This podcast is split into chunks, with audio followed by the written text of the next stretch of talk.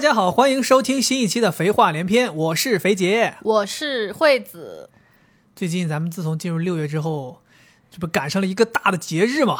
这个哈不不是儿童节啊，嗯是这个什么所谓的六幺八购物节啊。嗯这个每年年中都是有这么一批跟这个年底双十一一样的抢购啊。那这段时间也是买了很多东西，一年对感觉我们就是只有两次大采购哇。这个六幺八采购一批，撑到双十一；双十一采购一批，撑到来年六幺 八。对，我们就是这样。所以也是因为这段时间，什么买了好多东西，突然间想聊一聊，说其实有很多钱花的时候，你其实是没有太多思考的，有点像那种我一冲动我就花了这个钱了，对具体它需不需要吧，或者具体它有没有用吧，你也不是非常确定，就买回来了。于是乎呢，就导致花了很多冤枉钱，不光花了冤枉钱，还交了智商税。以对至于你非常的懊恼啊，反复的敲打自己的双手啊，告诉自己以后不要再冲动了但也有一些人是一点都不懊恼，啊，就是还推销给你也要呃买。就是奔着去的是 吧？就是发展下线了是吧？对，所以我们今天这期呢，就是想跟大家聊一聊啊，这些年我们都花了哪些冤枉钱，交了哪些智商税。我们两个人作为年轻人还好，其实我们主要这一次跟大家聊的很多故事是家里的亲戚朋友，嗯比，如我们的父母呀，或者我们的这个外婆呀，这些人，尤其是惠子的外婆，哎呀，简直 是我们所谓的这个叫什么智商税纳税大户啊！啊，简直就是我甚至想到这个主题之后，我满脑子都只有惠子外婆这一个人，因为对她真的买了太多一看就有问题的东西，对，但她又觉得没买错，好东西，哎，给你们，哎呀，给你们也买一个吧，你们也要跟我一起买这个，就这种东西。对他每天都要就是流连于各种不同的智商税商 店。对，感觉想要给他推销一个这种呃怎么说智商税的东西，这个销售都不太用费力哈，你就只要把东西一拿出来，他直接就买了，都不需要介绍，你就跟他说你这是假货，他就马上付钱了，你这是这是这个骗人的，马上就付钱了。对，对，所以我们今天就先从惠子的外婆开始聊起吧。她也是我这几年真的见到的非常乐于从钱包里掏钱交智商税的人。它属于那种就是你想象当中老年人会被骗购买的东西，它都有。教科书般的案例，对，他简直就是一个老年上当受骗的教科书。对， 你先给我们讲一讲他上当受骗最严重的一个东西。最严重的一个对，东就是你西认为这个税额最大的一个东西。这个叫做税额最大，而且这它这整一个欺骗的过程非常之长。是吗？对，就是它还是一个连环套，就是他买了一个保健床垫，保健床垫对，花了多少钱？两万多，两万多买了一个床垫，对我们现家床垫好像都没到两万多。对。正常的话，我们听一下，就是说床垫乳胶床垫确实也上万，也对挺贵的，对也挺好的。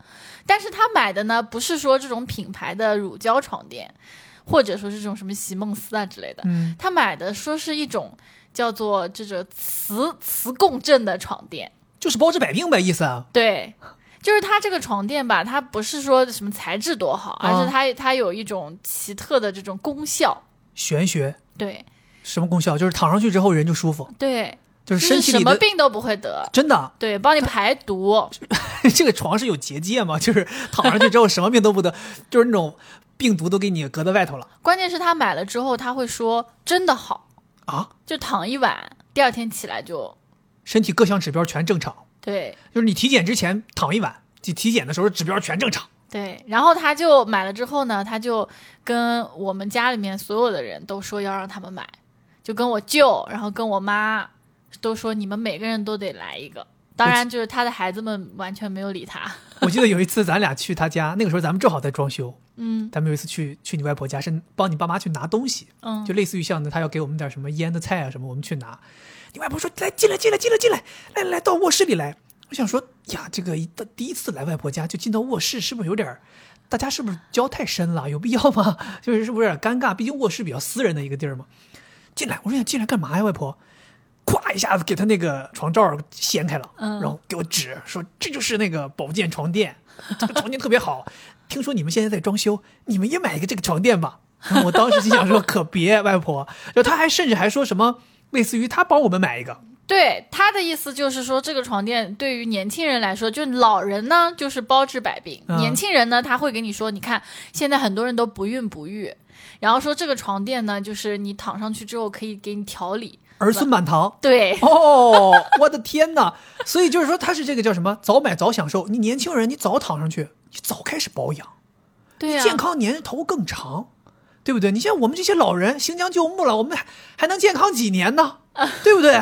不像你们，你们二十岁就躺上去，还能健康六十 年、七十年、八十年，对不对？我们这些都六七十岁的人，最多再健康个十年二十年了，就是这种。对，然后他对这个保健床垫的热爱，就是他应该是非常多年前了，这件事情可能都五六年都有了，都不哦止了。哦，但前段时间他说他的床垫升级了，等会儿就怎么换了一个。需是免费升级的还是又不花是钱？啊，花钱，现在好像是就总共是四万多了，这个床垫，是总共花了四万多，相当于总又共花了总两万共多去升级这对对个对，升级那不了就等于换又买了一个吗？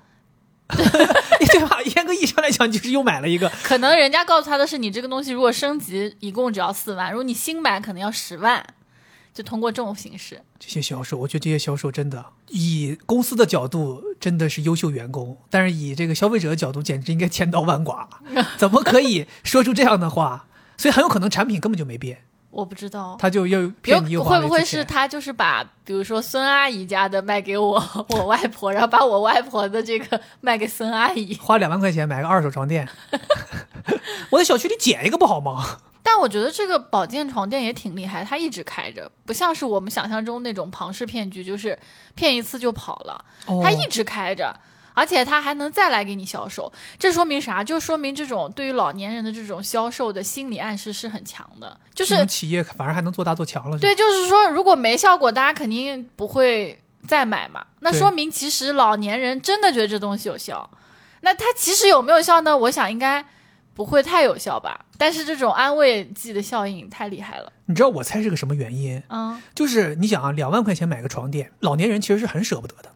你其实去看一看家里身边的老年人，他们睡的那个地儿啊，都甚至没有床垫。对啊，你我记得你外婆还是你奶奶，我记过有一次看她的那个床，基本就是平板儿，对上面啊垫个褥子对就睡了，大家都没有床垫。所以你想有这么一一套说辞，可以让他们去买一个床垫，是个人都知道睡木板儿和睡床垫肯定是睡床垫舒服呀。所以相当于这帮人是忽悠他们买了个床垫，他们躺上去觉得舒服。换言之，花两万块钱买个什么样的床垫，躺上去都舒服。但他们把这个钱没有交给真正生产优质床垫的公司，而交给了一个以保健为噱头的这么一个野鸡的床垫生产厂商。是所以那个舒适，或者说他们躺上去觉得那种有效，这种感觉其实只是单纯的床垫带来的，其实完全没有必要把这个钱给到这么一个野鸡品牌。嗯，对他们甚至说，你外婆如果花两万块钱去买一个真正优质的好床垫，她躺上去也舒服。对啊，但是它还有就是治病呀，你那个慕斯床垫不可以治谁病，知道治没治病啊？关键是你得有怎么大家怎么知道治没治病啊？我们也不知道就像很多保健品一样，吃了只要不得病就算治病了， 你懂吗？你别说我吃了这个还腹泻，我吃了这个还长痘什么的，你明显就知道我不能吃了，对吧？那你没有任何副作用，其实，在很多老年人心态当中就是，那就是有作用，对吧？只要没把我吃死，就是把我救了。对，然后它除了这个晚上躺的这个床垫之外，最近啊，这个是最新的，啊就是有那个白天去做的，就是白天你要到这家店里面啊坐上他们的椅子，天哪，你们看一看，我觉得这真的是大家都要学一学这样做企业。那之前有很多这种互联网企业说要抢占你的屏幕时间嘛，你看看人家给老人，别说屏幕时间了，给你实体时间都给你占用全全的，每天晚上睡觉的这十个小时占用了。你躺在我家床垫上，一睁眼你必须还得到我家的凳子上坐着，就是这个给你全部控制了。凳子也很好笑，就是他们的销售方式是你现在就是每天可以免费来做十分钟，才坐十分钟， 对，也是嗯包治百病那种。对，也是包治百病，然后呢，那你他的这个盈利手段是什么最呢后？就是让你买一个回家呗，肯定是。哦，得让你买一个这个椅子回去。对，那这椅子多少钱？我不知道这个我还没有了解过，但是你外就婆还没出，听还没说没出手， 还处于考察期。就是他们现在可能还在让你免费体验的过程，还没有开始销售，它不那么硬，对吧？可能现在还是订货，就是还你得先预售，啊你现在还想买还买不到哈，对明年一季度交 付。天哪，还又是床垫又是做，我记得好像你外婆还有就是跟保健有关的东西，不只是床垫，我记得她之前还给过我什么内裤对呀、你不是现在还在穿吗？啊、就是这个东西也是同一个商家的吗？好像是同一个商家的，我那个当时也是给我弄得挺尴内尬。裤和袜子都有。那你想那个时候咱俩在一起还没，就是刚接触你们家人还没多 久，你外婆就有一天就是千里迢迢坐着公交车来到你家对厂里，对对，在一个那种帆布袋里拿出来两盒东西，暗搓搓地塞给我。我我想说，外婆这是给我什么？这是好吃的还是啥？我一看，哎，封面上一个肌肉男，很摆出那种很骚的姿 势，然后穿着一个灰色内裤。我对想说，哎呀，我想说，外婆这个是不是有点儿有点儿太那个了？就是咱俩这个见面才才没几天，就是送内裤这么私密的礼物吗？对，这是我外婆，就是每年都要给我们的。对，我记得我就收过那一次，我后来就再没收了。但是不要你呀妈和你就是还是为了照顾她的情绪我妈还有，我对还有我爸，还有他们还有袜子呢。我们俩袜子不是没要嘛，啊就嫌袜子需要好看一点嘛，内裤觉得无所谓，穿在里面的，所以就要了。嗯他每年都会给的，就是一人一双袜子。一条内裤，包括我舅舅、舅妈、弟弟们，每个人都所有。以你外婆相当于在这家保洁内裤的这个厂商定定期定量采买。这个好像是送的，我的妈！赠送。天哪，这这这这这这个东西，这个企业太会做了。就我跟你说，它绝对是一一条这个逻辑链，就是给你圈的死死的。别人我不敢说，至少把你外婆是圈死死的。对啊，哎呦，这个他必须要去拿，然后拿了之后呢，关键还要捧臭脚的。我嗯爸捧臭脚，他说好用，对他说：“他说妈，你这个袜子哈，是我穿过所有袜子里面最不脚臭的，就是穿了这个袜子，就是可能就是透气，脚就是没味儿。真的假的”？，对你爸是不是有点难看了？我不知道是不是真的，但那个内裤我觉得确实挺舒你服的。爸就为了每个月吃几次你外婆请客吃的饭，就至于说出这种话吗？ 这个保洁内裤，我现我现在前两天我在想，我想说我们家那个马桶阳痿了，我是不是得把这个内裤套到马桶上， 就看看有没有效？我倒要看看它有没有效，我们这马桶能不能支棱起来？ 对，不过我觉得确实有点尴尬，因为外婆送给你，送给你妈，对吧？嗯还也就还算好，对，送给你爸其实就已经挺尴尬，还要送给我，对啊，对，所以我第一次真的是没办法。那个时候，大家朋友们想一想，你作为一个刚上门的这个叫什么外孙女婿，嗯对不对？你真的是不得已要接受这个事儿。对，其实我跟你讲心里话，就这个内裤也没什么神奇的，我也哦穿过，对不对？它没什么神奇，它就是个普通内裤。你说对它特别舒服吧，也没有。那你说它特别，这穿了之后，咱们就这个就什么男男性雄风就特别的强吗？也没有，它就是一个非常普通的内裤。所以就是我们这种保健品的，它常用的一种这种伎俩，就是质量中规中矩。对，他不会让你出错。不会差，啊我是觉对得，。愿意花钱买这些东西的人呢，他只要不出错，他就觉得好。有很多产品甚至会拉胯嘛，哪怕是大厂商做的东西也会拉胯嘛。一拉胯，大家觉得不好，所以相比而言，这个东西只要没拉胯，就是好东西。是对，尤其像你外婆这种人，那对吧？她这个岁数的人，对内裤能有多大多大的需求呢？就有没有对多大的需求他们就特别能被洗脑，对他们就是希望本身这样东西会有除了它功能以外的东西，就比如说什么床垫、椅子，床垫本来就是为了躺的，椅子就是坐一下而已，对内裤就是穿一下而已。但是他们就是只要这些东西有一些不属于他们的功能，他们就觉得厉害。比如说内裤可以吃， 能管 饱，哎，这东西得买， 哈哈对吧？啊、床垫可以当包背啊，那这个东西得买。 啊，椅子能泡脚啊，那可以买。太好笑了。对，哎呀，我觉得你外婆真的是挺厉害。你外婆还有什么？还有一些吃的东西，进嘴的，这都敢，这个有点危险了吧？对，所以就是我妈就是一般她只要是跟不吃的，我爸妈全部都是不管的，也不管你花多少钱，只要不要倾家荡产就行了。所以说，还是那种本着哄着你外婆开心。对对就也不会不会说她的，但是这个吃的吧就有点。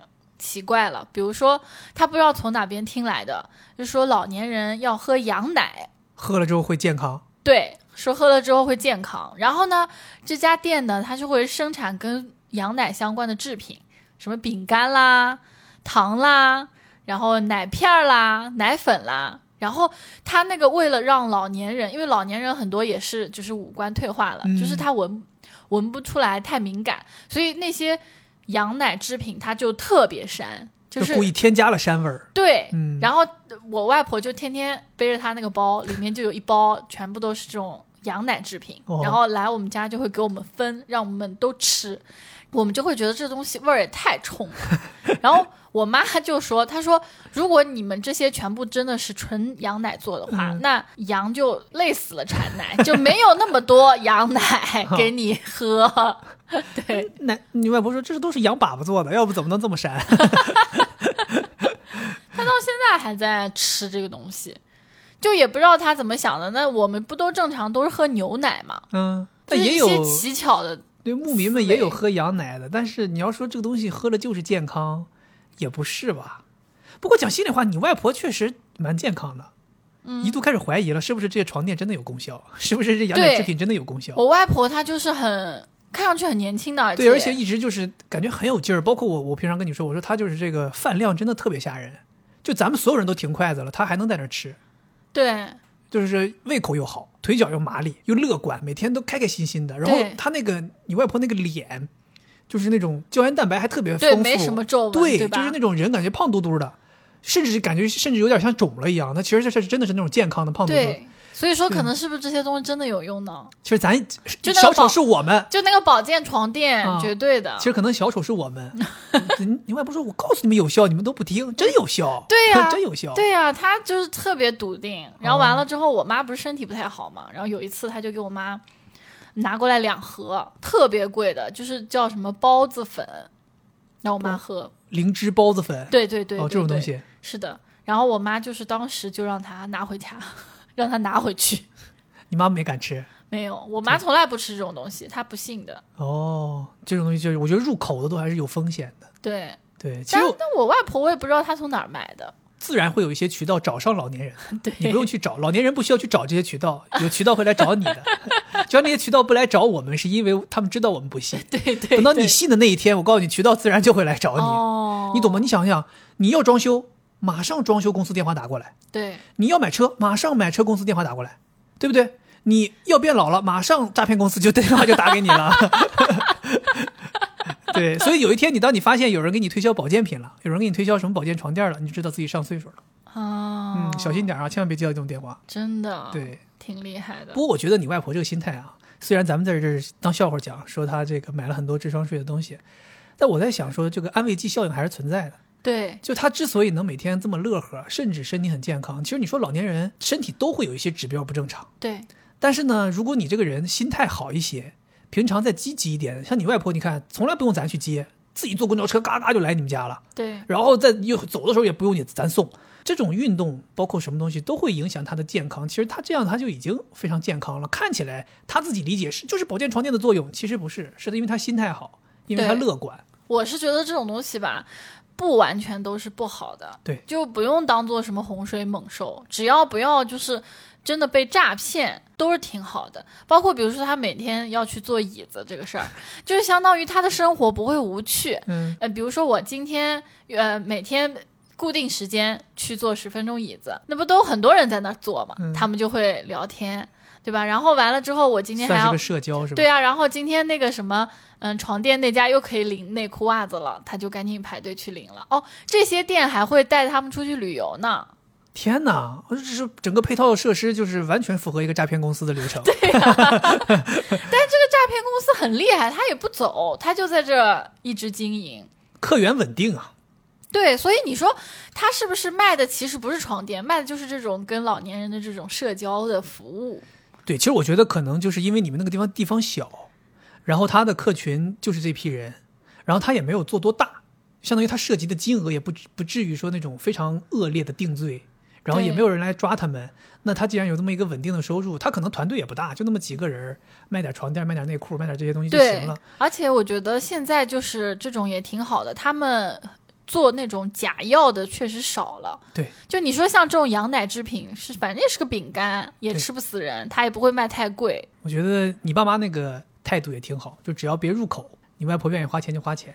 对啊，对，要是真些像这种包子粉这种东西，你看你妈就说赶紧退了。对对对对，所以说把握一个尺度吧，我觉得就是老年人有的时候你也控制不了他，你要真的想把他盯得很死也很难。但有一个事儿，我觉得我外婆的，我觉得还是挺挺搞笑的。就是有一次，她是这样一个故事哈，就有一次她走在路上，然后呢，就有一个人突然拍她说：“哎，前面那个是个金镯子吗？”然后我外婆拿起来看，哎呀，好像真的是一个金镯子，嗯就是金光闪闪的。然后这个时候呢，那那个人就说：“这是我们两个人一起看到的，那是不是要分啦？嗯那就相当于其中一个人要拿钱出来嘛。”嗯，那肯定那个人就会游说他嘛，就意思你少给我一点钱，这个镯子给你。嗯，对，然后我外婆就干了，然后她特别开心，还带着那个金镯子来我们家。然后我爸妈就说这个是从哪儿来的呀？嗯然后他就讲了，讲了之后就知道他是被骗了。哦，所以那个人就设了个套儿给你外婆下是吧？对呀、天哪！所以花多花钱多吗？反正肯定挺多钱的，因为是个金镯子呀，他以为是个真的金镯子，那其实是个什么？就是假的呀，就是那种铜镀了个一层什么东西，上了层。色这种的。。对呀、哦，哪会有这种好事？这个套路应该很多年前了。对，对，因为早些年确实也听说过这种很普遍，在国内，我爸就经历过一次。是吗？他那次都不是金镯子这么难以辨别的东西，它是什么？他是直接就是钞票。啊，我爸说那个年代还是就是大家靠自行车通勤的时候，他在走路，前面有个人骑个自行车，就是在自行车后边就驮了一捆钱。你想这个事儿本身就很奇怪，在一个大家都没什么钱的年代，有人在自行车上面驮了一捆钱，然后这个自行车从他身边飞速过去之后，这捆钱吧嗒就掉地上了。然后后边这个时候立刻就上来人了，就拍我爸说：“哎呀，你看这儿掉了一捆钱，咱们分了吧，对吧？”嗯，然后我爸当时特别怎么说吧，就警觉。我爸说他脚步都没停，他说都给你，你拿走吧。然后我爸就走了。 我爸心想说这肯定有问题，无缘无故的为什么会这样，对吧？怎么会有这么巧的事儿？那如果真的分了会怎么样呢？就是要么就是假钱呀、很有可能会怎么说搞你啊？比如说接下来马上就警察来抓你，说你用假币，然后再想办法让你你懂吗？就是那种假警察抓你说你用假币，然后让你比如说说给多少钱可以解决这个事儿，再骗你的真钱，肯定是有很多这种套路的。嗯，对我爸就说他当年就是特别警惕这个事儿，他就觉得天下没有掉下来的馅儿饼。哦，对，那我外婆就是被骗了。这还用讲吗？你外婆就是简直就是吃馅儿饼第一名 啊！因为你外婆馅儿饼都吃顶了，觉得。 我妈曾经有一段时间就是也是属于这种被骗了，或者说也不能被骗了吧，就是陷入了一个产品营销的圈套，然后买了很多药，然后那个时候其实挺吓人的。讲心里话，是什么事情呢？我们出国的时候，我妈不是在在国内得了一场重病嘛？我妈其实在这之前啊，是完全不相信任何什么这种营销手段的东西的。所谓的保健品骗局，她绝对不会进的，因为那个时候年轻的觉得自己健康。但是呢，我出国这一年呢，她得了大病，得了大病之后呢，她自己就特别特别害怕，她就觉得健康这个事情变成特别重要的一件事儿，所以她就开始疯狂的看保健节目。然后疯狂的去搞一些保健品。我回国之后呢，那个时候刚回家，看到他每天都在吃一种药，那个药呢，就是你也不知道那个药是个什么药，还一个绿盒的，然后每次都吃很多粒儿。我说妈，你在吃这个东西是什么？我妈说，哎呀，就是治我那个病的，就是我得保保养。大夫说了，我得保养。我以为是医生开的，我就没当回事儿。后来你知道吗？有一天我就懵了。当时我的卧室阳台有一个衣柜，我把那个衣柜打开，那个衣柜本来是我用来放小时候玩具的用的。我打开之后，那个衣柜是全是那个药。你们想象一下，一个衣柜装的全是同一种药，那是多么震撼的一个场面！我当时一想就不对劲，我想说什么医院会给你开药开这么多，对吧？医生一般的药就是定期去复查开，定期复查开，一次性开这么多。然后我就问我妈，我说你这买这么多这个药，这是哪个医院开的？我妈说这是买的。我说在哪儿买的？她就哎呀扭扭捏捏，因为她知道如果一旦被我发现她是这种保健品骗局，我肯定会生气的。他就扭扭捏捏不说。然后后来我就自己去查那个药，拿那个看那个名字，我就去查，就这个药到什么程度，就是你在百度上都不用去什么谷歌这种地方搜，你就在百度上搜，打进去这个名字，直接联想出来的就是骗局，全部都是骗局，就是全部都是关于这个药的骗局的一些新闻。就这个药可能已经被揭秘是骗局，已经好多年了，但我妈还是上当了，买了。花了几万块钱买那个药，当时我就是特别不能接受。然后我还跟他说：“我说这个东西你要知道是吃到肚子里的，万一把自己吃坏了呢？”我妈说：“哎呀，不可能，这东西吃吃了之后确实有效，怎么怎么样。”然后后来我就查嘛，好在就是这个药，他们很多人说就是吃不坏人，它其实没有任何功效，但是建议就是大家不要花这么多这个钱去买这个东西了，是个冤枉钱，是骗局。然后我就苦口婆心跟我妈说，苦口婆心跟我妈说，然后我妈好像也是就是纠缠了一段时间，但后来她自己也是慢慢的发现，我给她看了很多文章，我说你看你自己看一看，你自己读读，你有思考能力。我妈说 OK，她后来就把那批可能都没吃完，因为我跟她说你别吃了，对，我记得好像是没吃完。嗯啊对，没吃完扔了，然后他就没有再买这种保健品了。对，还算不错，就是经历那一次之后，我觉得就这种东西啊，确实能够给这种父母上一课，就是你跟他好好的掰扯一下这个事儿，以后你跟他说一定不要再犯同样的错误，不要再在同一个坑里跌倒了。而且当时我跟他说，我说你与其吃这种保健品，你不如把自己的饮食好好调整调整，吃点好东西呗。嗯，对不对？你吃点儿好蔬菜，你饮食搭配的好一点儿，肉吃的好一点儿，蛋白质多吃一点，对不对？还不如把钱花在这些东西上面。你想想，你要花几万块钱去吃，每天把饮食吃的好一点，能吃的很好呀。你为什么要去买药呢？所以我妈就后来就更相信食疗这件事儿。啊，对，他就觉得哎，那既然儿子都这么说，那我们就饭吃的好一点儿。结果没想到，就是后来没多久，有一次回家发现，我妈又，这不就我说了食疗吗？我妈就真的还食疗起来了。我妈就说吃洋洋葱啊，我妈说吃洋葱治百病，简直我跟你讲也夸张。洋葱我讲心里话，反正就是个蔬菜，也吃不死人。嗯，但你说吃洋葱治百病有点夸张吧？他也不知道搁哪儿看的，跟我说洋葱好呀，家里顿顿都得吃洋葱啊，顿顿洋葱炒鸡蛋，顿顿洋葱炒这个，洋葱炒那个。我说妈，不不能这样了，不能天天吃洋葱啊，这不吃够够。再说这个天天吃洋葱，这切也受不了呀，这天天这个这厨房泪流满面的。然后我妈而且他们还吃生的，对生啃，关键是洋葱不光吃，我妈都说不光吃洋葱治百病，就你看洋葱都治百病。真的吗？治眼睛吗？不是就不知道是什么。他说就是类似于那个洋葱，只要摆在你生活的区域里，它散发出一种元素就可以治你的身体。所以那个时候我发现我卧室里全是洋葱， 就回家发现我卧室那个书架边上全是洋葱，那洋葱就是都干巴了，因为我们的冬天有暖气啊，都干巴，那皮儿都脆了。我说妈，家里有必要摆这么多洋葱？我妈说，我跟你讲，这都是对你健康有好处。这个洋葱放在你屋里，你身体就健康。你以后家里也得摆洋葱，你摆到一定程度，然后就把它吃了，然后再换一批新的摆到你家里， 就就有用。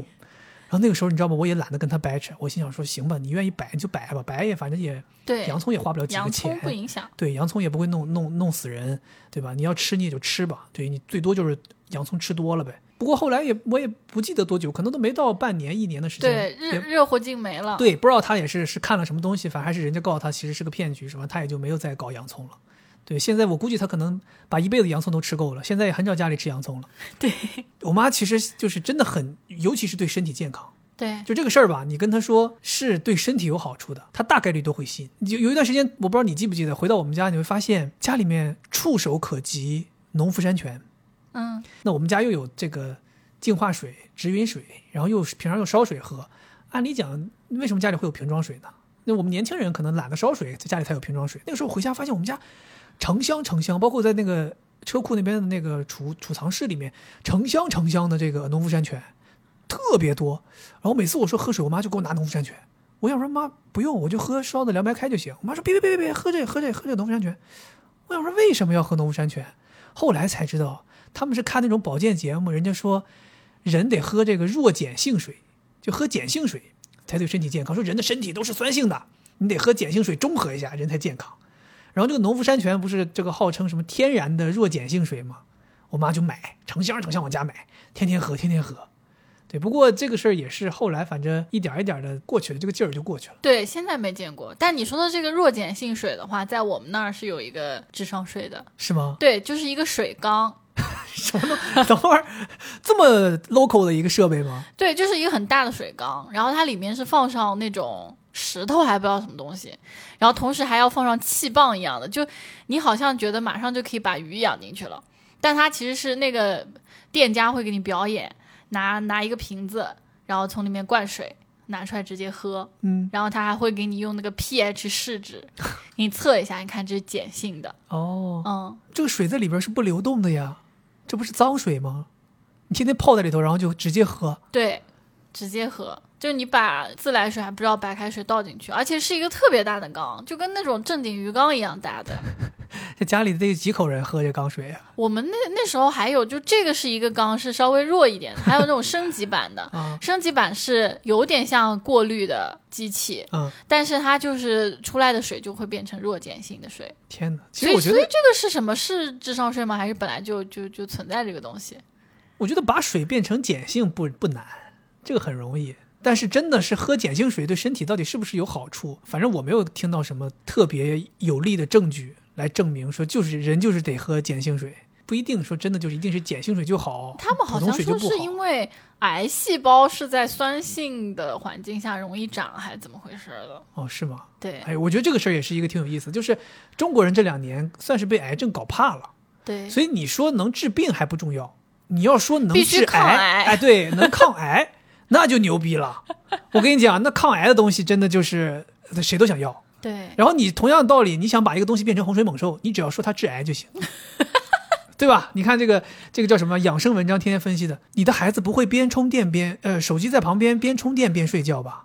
充电的手机致癌，有辐射，对有有辐辐射致致癌，家里还在用微波炉啊，微波炉致 癌，都对吧致癌，什么哦都致癌。，你们家在用路由器吗？WiFi 致癌，都是这种，你知道 吗？就但凡是只要说致癌，这东西绝对不能用了，对啊，绝对不能用了。对我妈有一段时间不就是因为这个说说说路由器致癌，赶紧把路由器从卧室里搬出去放客厅，真的吗？就是会跟我说说说你帮我看看是真是假，真的吗？路由器致癌，咱们家就是摆好几个路由器，是不是完了？我我说妈呀，可没有，哪有路由器致癌？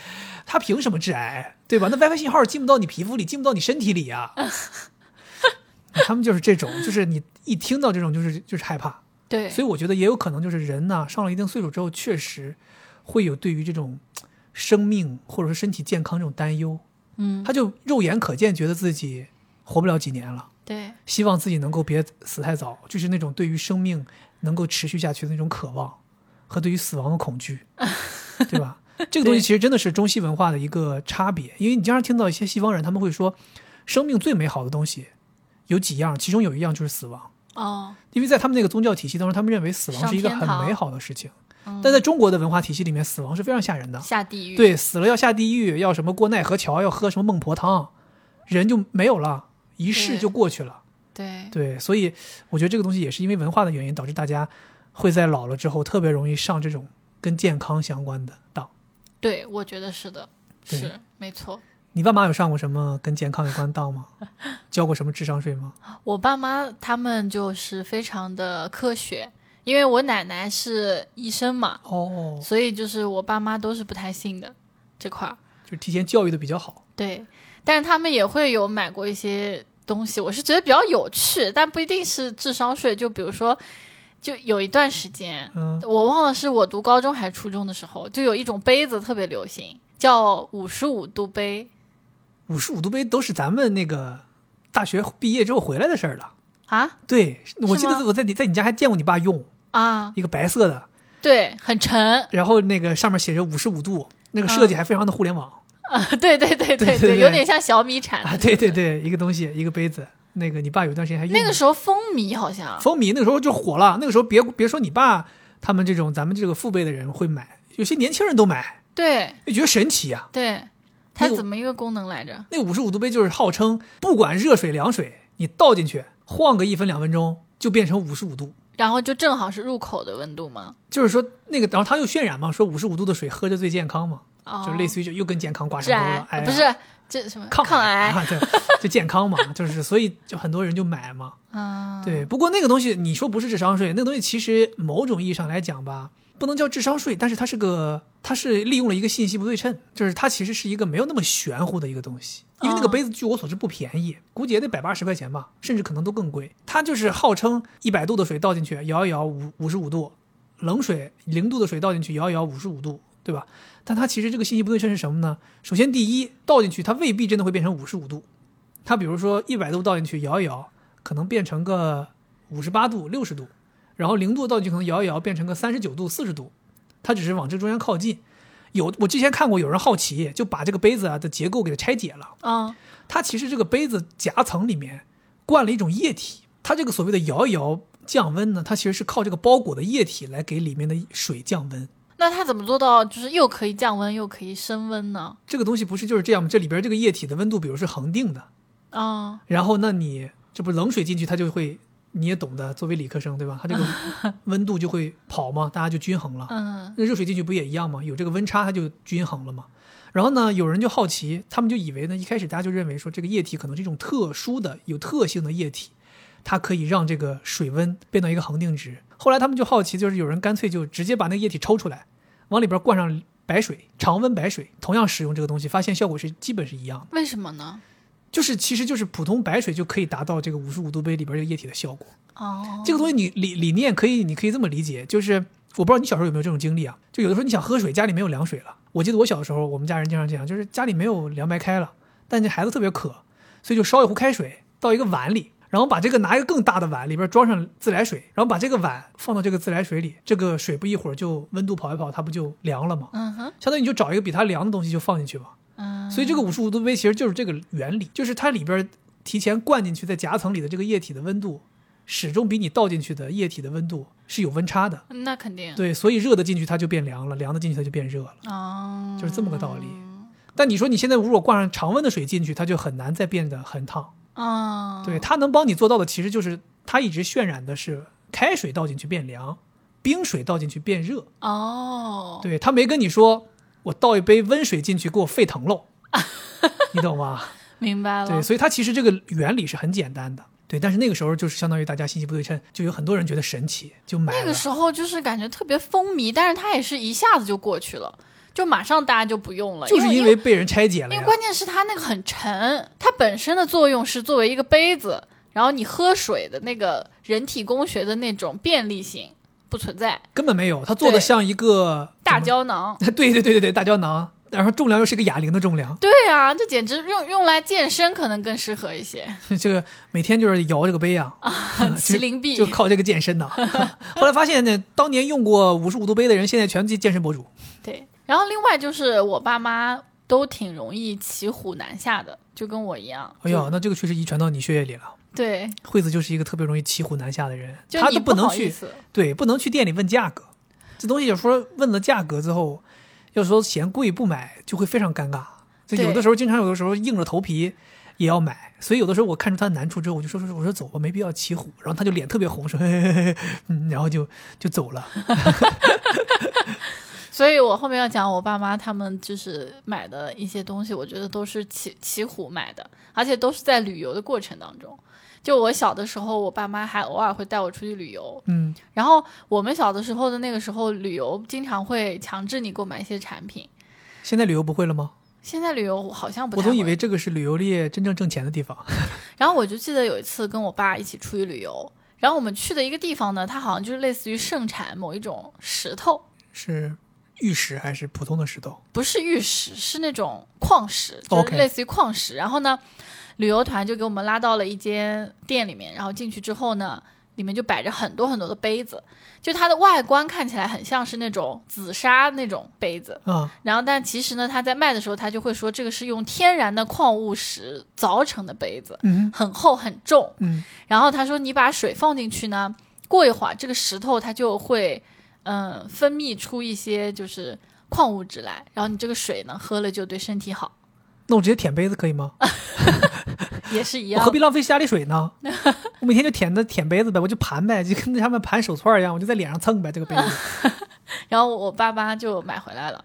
买回来之后呢，呃不是真的信，对，就是骑虎，因为我爸妈不信这东西。但那个时候好像就是旅游团把你带进去一个地方，你如果不买东西的话，就是会遭受什么，确实，对就就号称你今天不买走不了嘛，对，就嗯很难。枪已经顶在你头上了。对，嗯然后买回来之后呢，因为它就跟那五十五度杯一样的，就是它是个杯子，但它又很重，然嗯后又很厚，它石头做的嘛，反正就很不好用。哦，对，你用过吗？用过应该是和水味儿一样吗？不一样，不、不一样，有什么味儿？，就是有石头的味儿石石头是什么味儿？你告诉我，石头就是一股生生的味道，生生的味道。生的那种自然的味道。哦，那说明挺厉害的，可能真的有有效，对，它肯定确实是一种天然的东西。就跟你在外边儿在小河里喝水 感觉对，一样。溪水不是有股味儿吗？人家那是大自然的清甜， 你这个石头的味道是什么味道？智商的味道。越喝越愚蠢。然后还有一次，我觉得这个经历我印象特别深刻，但我忘了是去哪里，我感觉有点像是在大连旅游的时候， 是吗？对，就是给我们拉到了一个也是买东西的地我们方，大连有什么东西是智商税？你倒要说来给我嗯听一不听。跟跟这个地方完全没有关系。哦它就是一个纯智，真的，这个是完全的智商税，而且这个智商税真的超级牛逼，嗯就是你进去之后，它不是让你去直接买哦的，它首先会有一个类似于像嗯、呃博物馆一样的，就墙上都挂着说这个东西是怎么制作出来的，历史是怎么样的。嗯然后看完了之后，就你以为你自己好像真的在旅游，啊就是他说带你去一个什么工厂，然后进去之后呢，再拐就拐到另外一个像像看表演一样的地方，哦前面有个舞台，嗯下面全都是椅子，然后就让我们都坐好。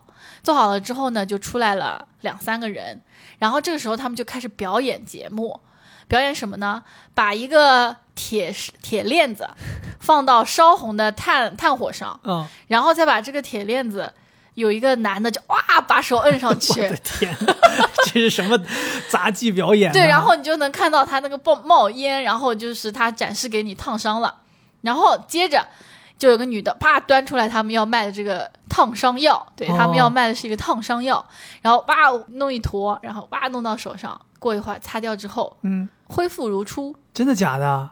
真的呀，你亲眼在那儿看着的？亲眼看的呀。然后还有一些别的，比如说拿火烧你的脸啊，或者什么，就是一个一个轮等着等过等，去 又。烧脸，又烧手，又烧脸的烧是同一个人吗？不是不是，就是哦他每次都过来不一样的人表演。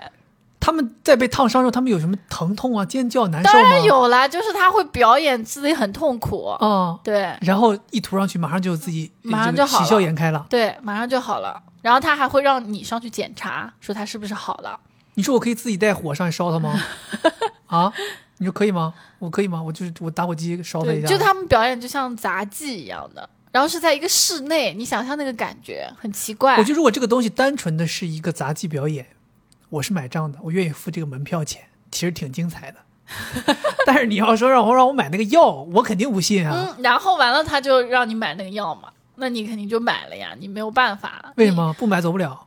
还是说不买他就拿那个铁链子烫你？你？就是他那个整体的氛围就让你觉得你不买很奇怪。就像是那种，为什么感觉这个桥段特别像是那种古时候那种监狱，然后这边在虐待一个囚犯，跟他说：“你看你不招，就是这个下场。你现在如果招了，你就可以走了，对不对？同样道理就是，你现在你看你不买这个药，就烫你，就烧你，你你买了这个药，你就就嗯算可以，套你也没事儿你。就可以回大巴车上了。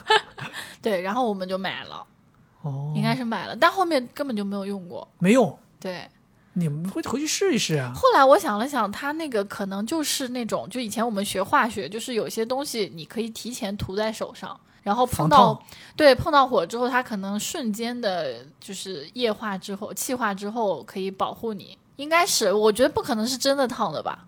你既然是这么想的，那我觉得反而是那个提前可以涂在手上的东西，倒更值得买一些， 对吧？我以为他们可能是个假胳膊什么之类不的，可能，不是假胳膊。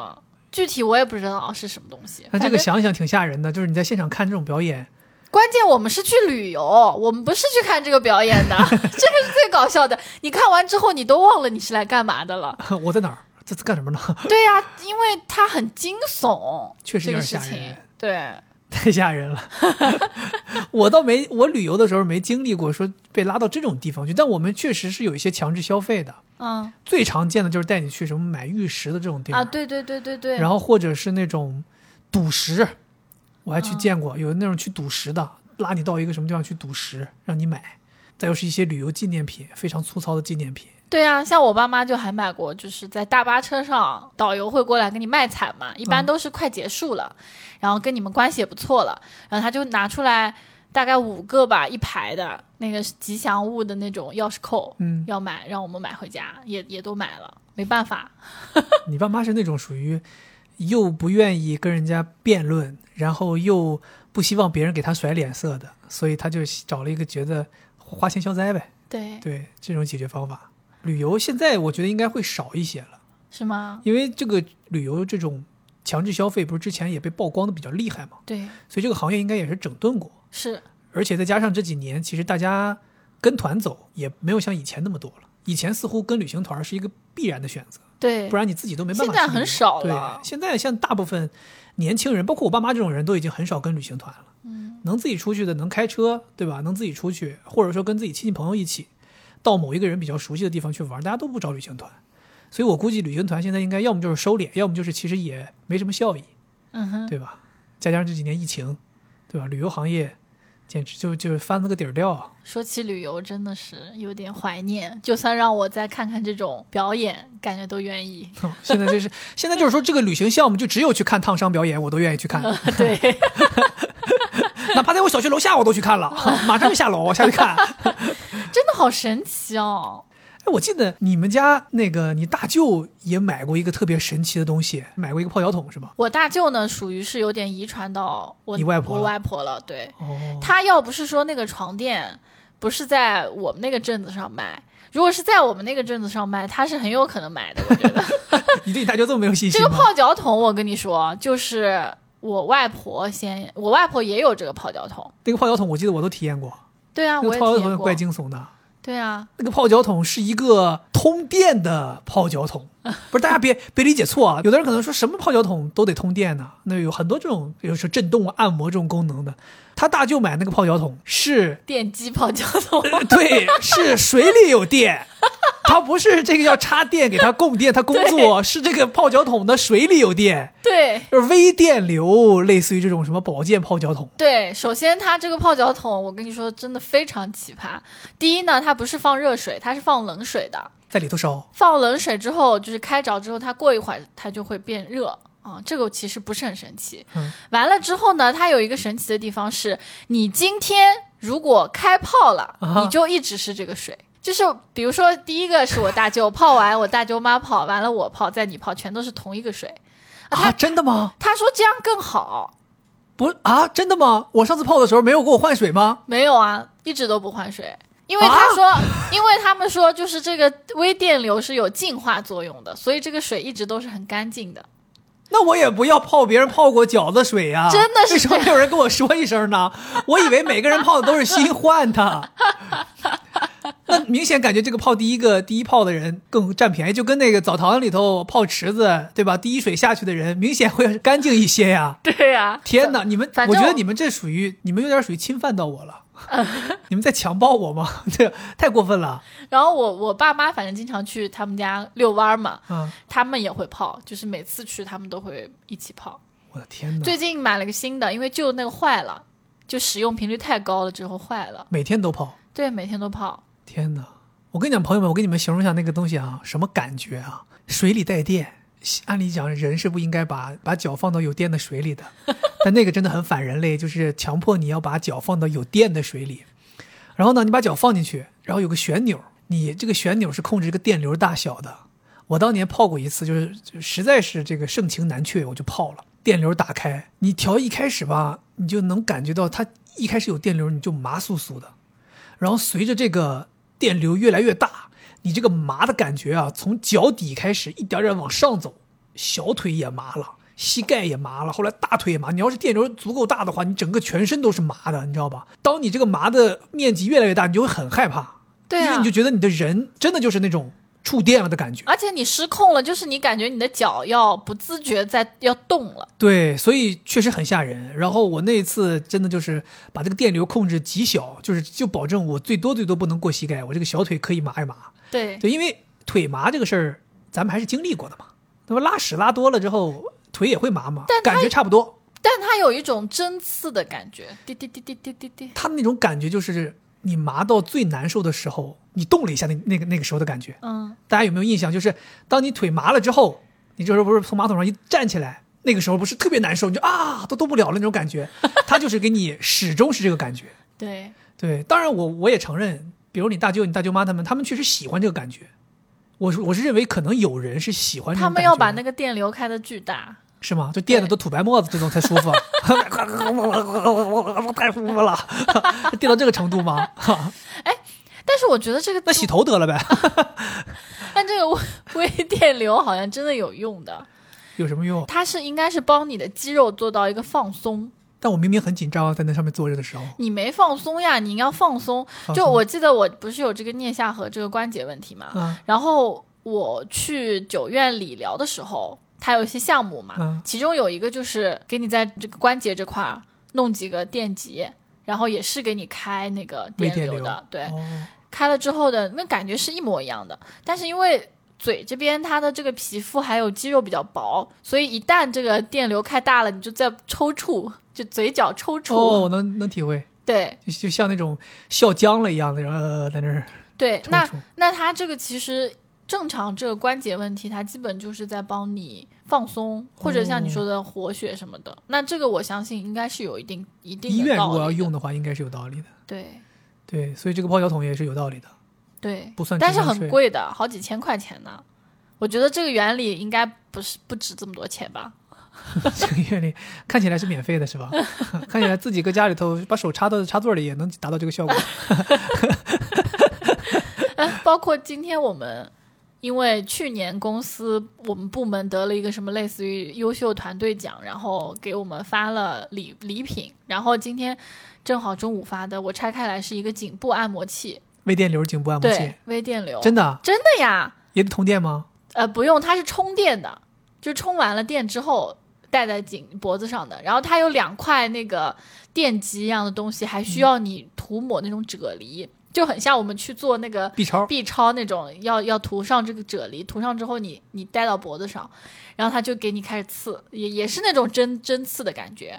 然后我们还很好笑，就是我们都没有开到最大，就开开的最小的一格，嗯，它也会扯我们脖子，就是那个电，把我们脖子呃呃就扯，就感觉 你就摇头在那儿。对对，你们最后办公室人戴着那个全是赵四， 跟那摇头。然后我们再说这个东西，我就在那儿想，我说这个是也是同一种类型的智商税，感觉天哪，没想到这东西还应用范围还挺广，超级广，从脚泡脚到颈部按摩，到这个什么什么什么，你这个什么下颌下颌就放关松节的放松，那包括我看我当时看那个理疗室里面那些人，比如说是肩颈问题的，他们也是用弄到肩颈上，就给你、哦，给你给你喂电流，哦，那你这么说的话，我倒反而觉得是不是你大舅这个泡脚桶，其实也未必是个智商税，是不是可能真的是有这方面的效果，但是只不过说是是不是有必要每天都泡？我是觉得大部分的智商税它肯定不是有害处的，就是嗯一种没有用的，要不就是安慰剂，要不就是这种稍微有点作用，原理很简单，但是说的天花乱坠，搞得很复杂，卖一个高价钱。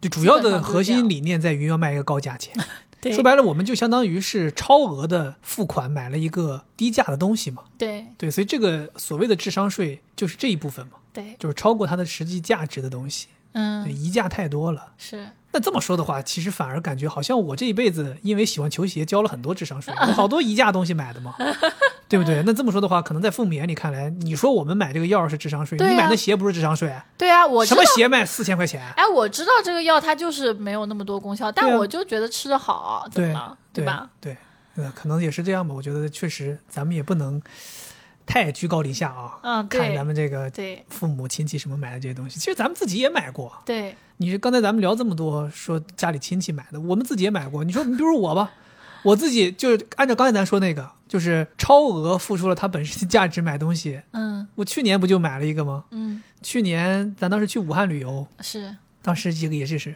你这个属于也是属于起对火，我这个是属于既交了智商税，又骑虎难下，又碍于面子，对吧？是当时去武汉旅游，正好有一个人在微博上联系我，类似于是可能说以前一直看我的视频什么的，说他也是武汉本地的，然后说自己开了个小店，然后说想邀请我去店里看看。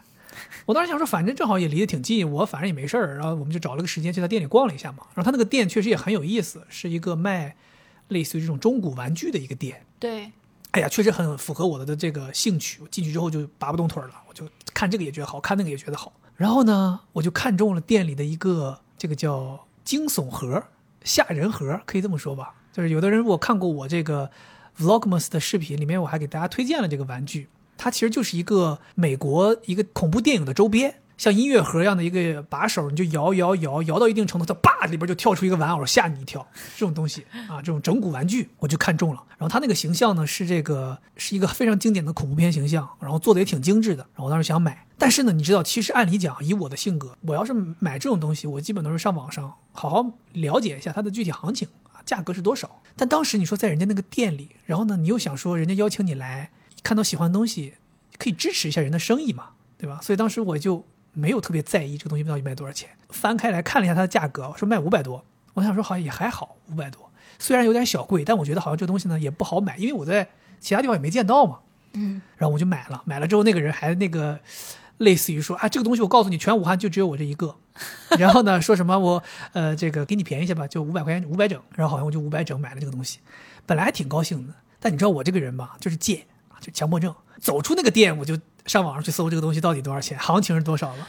后来发现可能行情都不到两百，三百多吧没有，都不到两百。啊有一些甚至的地方就一百三四十块钱就能买，哦，就是它其实是一个中国代工外销到美国的，它就是一个在电影院就大家去看电影随手就可以买的一个东西，就跟爆米花一样的东西。哦，对，其实就中国代工这东西有特别多特别多，之所以国内少，是因为它都就是出口了，因为这个电影在国内也不上映嘛，它都是出口到美国去的，所以你能找到很多这种非常廉价的中国代工的剩下来的一些货。对，但当时其实我心情就不太高兴了，还是难受啊，因为觉得你明显花了这么多钱嘛，对吧？花了五百块钱买了个两百块钱不到的东西，对。不过后来我也是，反正买都买了，对吧？就当支持一下这个人家的生意了，也挺好。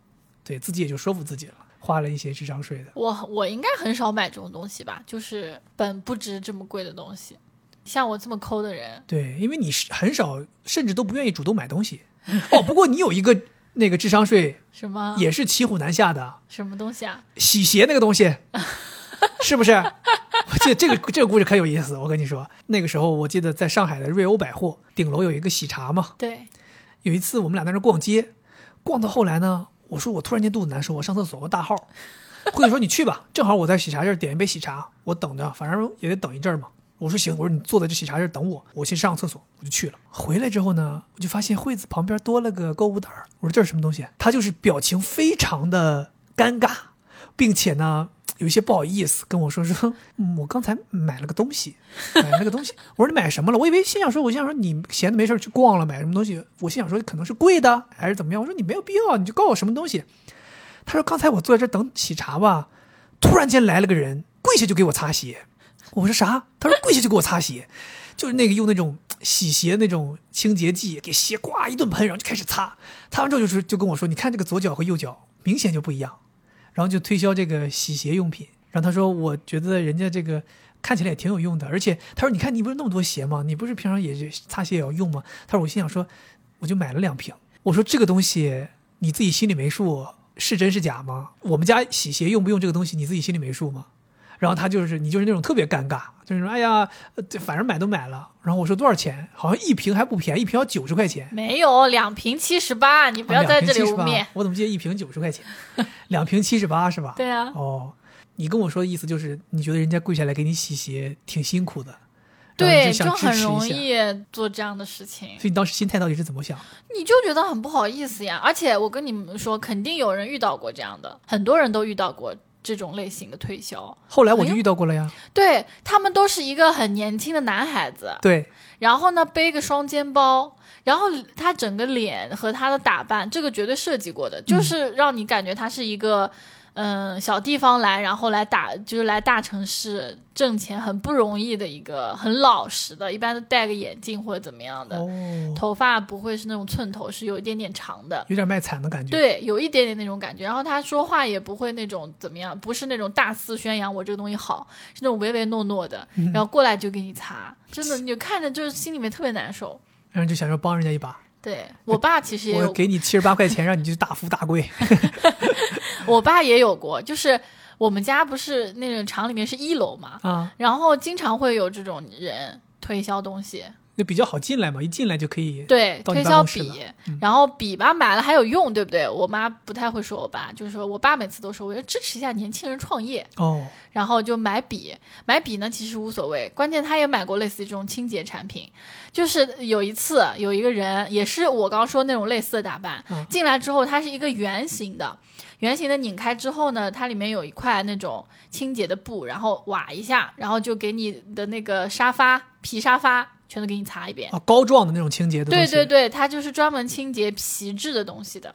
然后我爸也骑虎买了一个，这应该也是有效的吧？这种东西能够现场展示出效果的，我也不是说你刚才洗的东西没有效，我的意思是也有效。有效，你不是怕是有问题吗？比如那种太强效了，会损害你的鞋的表面啊什么 之类的。对，因为它的成分你自己不清楚嘛，对它是不是那种非常强的清洁剂？它确实能够瞬间把你的鞋子的污渍都清洁掉，因为清洁污渍其实不难，嗯对吧？硫酸也能清洁污渍，就就是说它可能太强了 这，边融没了，对，所以我就担心的是这个嘛。嗯，对而且这种东西，它以这种推销形式来，它肯定就是说白了，它要有一些溢价的嘛。它可能里嗯边灌的就是肥皂水呢，都有可能。对。对但他那个确实特别 干净，我是觉得还是那是因为它它就是大力出奇迹了，你知道吗？它就蹭的特别用力。我主要还是觉得它可能是有一些腐蚀性，就好的哦鞋子啊什么的就是没有办法用。但他们其实都是徒手在帮你做嘛，你就能知道它其实腐蚀性应该不强，不然他手早就完了。嗯哦，会发现那个人就是那个东西腐蚀性特别强，唰唰唰给你擦完鞋之后手都烂了，然后就说他掏出一个东西往上一涂，哎，手好了，呃，其实是 卖这个就后来的，跟你说，我们不是卖这个清洁剂，我们是卖这个烫伤药。连环 哦套你，你说，哎，我这是，你说咱们当年是不是见过？你们是不是有铁链子就是烧人那个时候？咱们见过， 我们家买了，我们家买了。还有 那还有还有，我们家还 有，我们家烫伤其实烫的不多，我们回去多多烫几次，都把它用光。对，说说你呗，你还还买过什么？我买的也挺多的。嗯，第一个呢，就是类似于外婆和你妈他们这种保健品，哦，你还买过保健品？对，但这也是我唯一买的一次保健品，因为我其实是一个并不很担心自己有什么问题，虽然身上毛病很多，但是又你的问题基本都有直接的药可以治，对对，所以你不太需要保健，你只需要治病就行了。对，但这个保健品呢，它就抓住了你的这个年龄焦虑，就是当我现在不是三十，快三十二了嘛，嗯，当时我还没有到三十，可能二十八九岁的时候，就忽然很担心，就是三十岁是不是身体会走下坡路。然后这个时候呢，正好又是双十一的时候，哦，我看到就是他会给你推荐嘛，他肯定也是知道你现在的年龄什么的，他就在首页给你推荐一个产品，就是三十岁女性要吃的保健品的一套装。必吃保健品套装。对我后来是买回来了嘛，买回来之后呢，它是一一小袋一小袋，一个小塑料袋一个小塑料袋，就这个产品做的还挺好的。啊这小塑料袋里面呢，可能撕开来里面可能有五六颗药， ，OK，然后呢，它有那种圆圆的那种粉末压制的那种药片儿，然后也有那种像鱼肝油一样的。 OK，对吧？然后也有那种普通胶囊的，反正各式各样的都有，它做的就是让你觉得很丰富。嗯，它里面它会说里面有什么呢？就是可能什么维生素啊，什么呃鱼鱼肝油啊，什么脂啊，就是类似这种东西。啊，然后说就是三十岁很合适的，吃了会怎么样呢？它的效果？就是帮你保健身体啊，什么嗯、呃美容养颜，然后调理你的内分泌啊等等的，就是这种，是说三十岁之前要就要吃开始吃了，就是三十岁左右的吃的。完了，它后面还有档，还有档，还有三十五岁左右吃的，四十、四十的。五十的、六十 的，各种都有。哦，你说这个有没有用啊？我现在又有点开始想吃了，那你吃了之后感觉身体有效吗？就没坚持几天。那是你的 问题，你得坚持一段时间来说话，真的吗？你懂？吧？你像我爸妈经常会问我，说家里有一盒这个什么什么油，什么海马油，什么鱼油，海马油，对呀、就是很多这种海豹油，各种油，就是这种动动物身上的油脂提取的。我妈都问我说这东西有效吗？你看看这东西治什么的，这东西能干什么？大部分的功效基本都是类似于这种，帮你身体进行机能的平衡啊，什么这些东西。我说你要想吃吧，你就吃。我说你但是你要自己观察一下，你吃一段时间，比如说吃个三个月，你看看你身体是不是有变化。要是有往差的变化，那你就别吃了；如果没什么变化，反而觉得还不错的，那你就继续吃呗。因为这种东西它不是药物，嗯对对，包括我还买过，我想起来了，除了这种组合装的单买的，我也买过，什么葡萄籽抗氧化、啊啊啊抗氧化、对啊对葡萄籽，啊对，还有什么月见草的那个是呃调理女性内分泌的，就这种东西，我也我曾经也买过。可能就是你到了某一个年龄，它还不一定是你到了某一个年龄你就会开始买，而是你正好在那个节点上，可能到了快要四十岁的时候又会开始。然后我觉得保健药品就特别奇怪，啊就是我不知道为什么他们会那么贵。就比如说前段时间我想买维生素 B，然后维生素 B 超级便宜，就是那种原瓶的，一瓶国药准字的那种，对我忘了多少钱，反正就几块钱，对都没有到十块，对几块钱。但是你搜那个饿了么搜出来之后，它药店里面肯定会给你推荐一些很贵的维生素，嗯就是要一百多。对。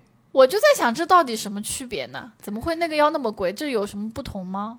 具体区别我不知道，但是我是有听过大家就是说说你如果要补维生素，嗯，最简单、最有效、最直接的方式就是买这个国药准字的小白瓶儿。对你是要买 B 二还是要买维生素 C？我们一直都吃对，的、你就买这这就行了，没几个钱。然后呢，一把一把吃，按照它那个用量你就吃就是了，这个是最有效的。其他那些所谓的大品牌做的，反正就是我也不知道到底好不好，但是大家就是说这个国药准字小白瓶就够 用。哎，我们小的时候不是流行过那个纽崔莱，你吃过吗？天哪，那必须吃过 呀！家谁家里没有纽崔莱了，必须得有一个那个绿色的那个盒我儿。跟你说，这个东西真的牛逼到什么情况？就是我不是初中有一个同学，嗯他是后来是清华的博士，哦，就是他很聪明，然后包括他父母什么的都是那种很有水平的，就是他靠都纽崔莱。不，他都吃过，哦，就是吓我一你跳就觉得这种人他应该不会吃吧？但是我也见过他带个那个绿色的小药盒，我也带过，啊必须带那个必须有，那个是简直是读书时期的标配。你没有那个，你这个根本在去班里抬不起头。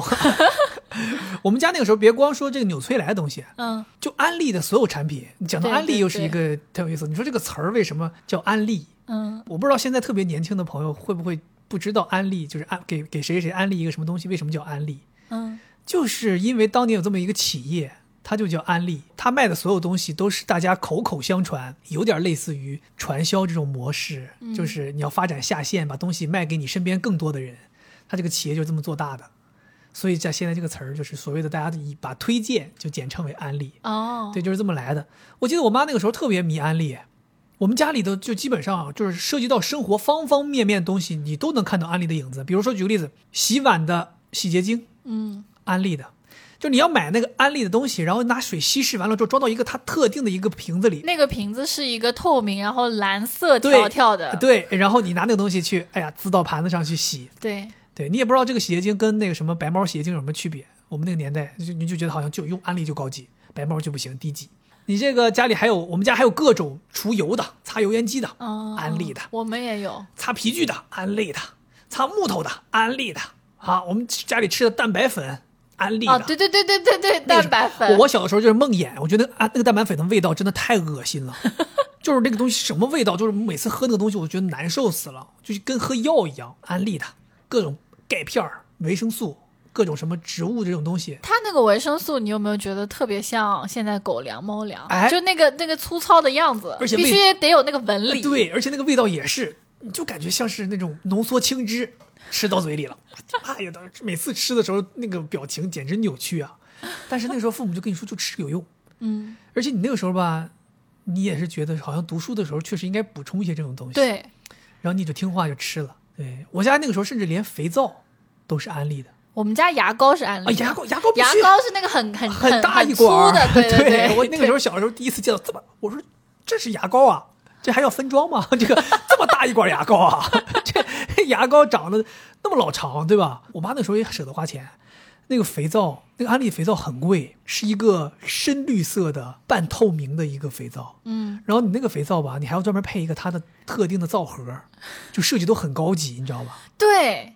我觉得安利的产品就是它的那个包装真的很高级，就是那些维生素嘛，它的那个药瓶的那个质量是很好的，对触感加上它那个厚度都让你觉得很扎实，然后再加上它的那个标签贴在上面，那个标签的颜色设计啊设计非常的好，这是一个国内的产品嘛？应该是国外来的，哦，但我后来就知道，就是这个东西它其实并不是严格意义上我们讲的那种需要被警察打击犯罪的那种传销，对对对，它它直的销，对它的运营模式叫直销。但是我也分具体分不清啊，就是这个直销为什么大家也要发展下线？就它好像是类似于这样，就是有有这种老客带新客的这种运营模就式这。个有点像是那种现在那种互联网的裂变嘛，就是只要是从你的这个二维码买的东西，都可以加入到这里面。但他们是这种线下的实体的直销会，对对，动不动你就听说，说哥哪天家里要去参加这个安利的这种直销会了，然后就就给你拉到一个类似于他们那种办公的地方，然后很多人，然后现场给你一介绍之后，立刻下单就开始买。对啊，我跟你说，我妈她当时上班的时候，他们那个楼属于有点像是国企嘛，然后有一层就顶层就租给了安利用来上她的课，哦但她不是那种大会，是那种小会。我也曾经就是被拉上去过，他会有点像医生跟你问诊一样的咨询，然后他会给你配一个配方，然后而且他是在一个嗯小白板白板上面写你要什么东西什么东西什么东西，嗯，你这个病啊，每天喝两杯洗洁精，然后嘬两口这个抽油烟机的抽抽油烟机 这个清洗剂，保证你给你治好。维生素你就不用吃了，那东西对你没有用。对，我是觉得安利的产品其实很好的，就是我曾经听我妈说，她就说她这个产品是好的，只不过不值这么多钱，就很贵，哦，就是有点太贵了。对，对我也是听说，他们说就是他卖的东不西假好货的，，对对，它不是骗局。对对对只不过是他这个怎么说销售模式让人觉得他好像有一些问题。对，我记得之前还有一些这种护肤品的，我以前的前前老板他是跟那个美林凯美林凯是骗局吗？不是吧？不是骗局，但是他跟安利很像。也是这种模式。就对吧也是这种模式。然后他每年会有一个美林凯大会，他现在我估计已经没了，然后会邀请我们老板去参加，然后他在那里就会给那种 top sales 直接送奔驰车，哦，就是奔驰车直接开上去，开到他们都一般都在那种足球场一样的地方，就很大，就巨多人参加。天哪，然后那个奔驰就会开上去，然后、呃、这个人就可以开走，因为美林凯好像它有一个专属的颜色，但是粉紫色那种，嗯，他就会把这个车弄成那个颜色，然后各种 bling bling，因为都是女性嘛，反正就整体看起来就很高级。所以你说他们多挣钱，嗯，对吧？销售奖励都是这种东西，对啊，现在就很少了。现在很少了。现在因为大家都是这个信息透明越来越透明，对你现在随便一个东西，你想要查它的市场价，对现在就查出来了，对不太会有人再吃这个信息不对称的亏了。对，包嗯括现在大家好像都是会使用一些比较普遍的那种大众品牌，不管护肤品也好，还是这种我们在用的这种日用品，对吧？而且我觉得可能国家的监管力度也越来越严格了，嗯就这种模式已经是那个淘汰了的旧模式了。嗯现在如果再有人搞这种模式，肯定有监管会进来介入的，因为你算是有点扰乱市场秩序了嘛，嗯，对不对？所以这东西就是就是那个年代的产物嘛，就现在就是说白了就是淘汰了。就是这样。我们这样说起来就是有点题外话，但是我的感受是有点怀念那个时候还没有互联网，大家不是说在电脑上面筛选东西，手机上面选东西下单，而是我们会口口相传。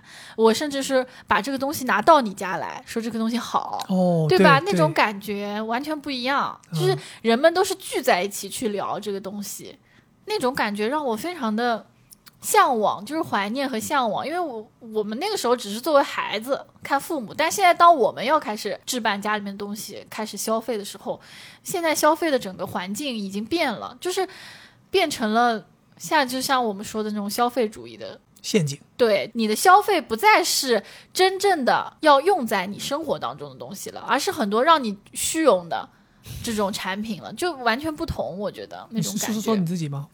啊，是说爱马仕吗？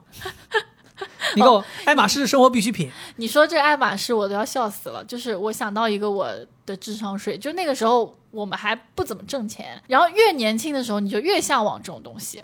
就是越年轻越虚荣呗。对，那个时候我就很想要这种奢侈品包嘛，你啊记得吗？然后，呃，想要那个 Goyard 的包，就在淘宝上买了一一个一百八十块钱的灰颜色的那个 Goyard 的那个那个购物袋儿。其实我们当时买那个还有一个非常重要的原因，嗯是我们那个时候其实对于奢侈品消费还比较粗浅了解，嗯，就很多东西咱也没见过。当时咱是因为想想说，这个东西为什么真的要卖八九千？对这个网上就一百多块钱就能买，对，咱当时是好奇这个事儿。其实我以前的时候，我我买鞋最最开始的时候我也好奇过，你也买过假鞋，我们买假鞋就是知道是假鞋，就是要买来看看。嗯，就是我就好奇为什么正品一千一百九，假的一百一 十九，我就想知道它的区别到底在哪儿。其实那个时候也说白了，也是对于这个世界的好奇嘛。我们当时买那勾亚尔其实就是这个原因，就是说想来买来看一看到底是什么吗原？因。我是觉得看起来完全一样，要不就买个买哦，一你个、是因为虚，荣才买。不可能，那东西怎么可能？那一百多块钱怎么能帮帮你建立虚荣心呢？建立不了呀，你自己心那里人明家是又不知道我这是假的。但实际上，我们买回来之后，买了假的，然后又买了真的，我们自己对比起来，一下就能看出就来。如果你不对比，你根本看不出来。但是嗯为什么说它智商税呢？因为它真的很差，就是你背在身上，它的那个肩带儿啊很硬，然后背在身上，你真的觉得酷刑。所以这就是奢侈品悬的地方，就是它的很多做工啊，你可能看起来觉得它不就是个皮包个什么东西，就是一个普通的肩带儿，没有什么问题，有什么悬的地方，有什么奇特的地方。但是当你的做工和用料好的时候，它的舒适感就摆在这儿了。如果这东西做工和用料不行的时候，它就没有那个舒适感。其实我跟你讲，对当时我认为那个一百多块钱的勾压二，如果在包这个东西这个功能性上，它是没问题的。对啊，它可以装东西嘛。它是一个非常耐用的包，因为它又厚又硬，非常抗造。就是你这个东西，这个包我跟你讲，就是你出去就是在地上拖都不不带坏的。但是你要说拿它跟正品去比，它确实水平差了很多。就正品的这个包虽然是个帆布袋儿，但它做的非常柔软。对然后吧，就像你说的，这个背带也是非背起来非常舒服，不对会有那种很强烈的勒的感觉。是对吧？然后它的耐用性也还可以。虽然你用了这么久，但你这种用法都是那种地铁上就扔地上那种那种用法，确实有一些角破了，但是也没有出现非常严重的破损呐、或者怎么样。对对，而且颜色，它的颜色，它的外面这一层图案，艳丽程度等等，就是确实它是有它贵的道理的，是真的假不了，假的真不了。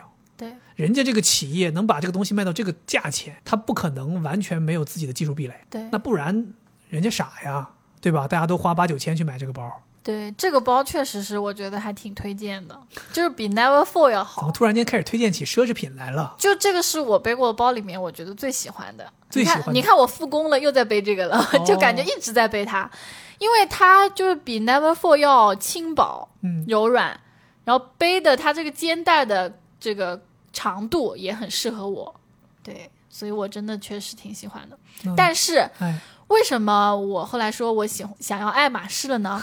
曾经我是认为我为什么要什么什么几十万、十几万，而且你他妈买个包，你还得让我买什么丝巾、钥匙扣这种东西，怎么我？而且我觉得我这个水平，对吧，也不是买这个爱马仕的水平，根本不在他们这个客户的潜在用户里面。嗯但是呢，是因为我朋友告诉我，他说你是因为没有背过爱马仕，但凡你背过爱马仕，其他那些都不行。你哪个朋友？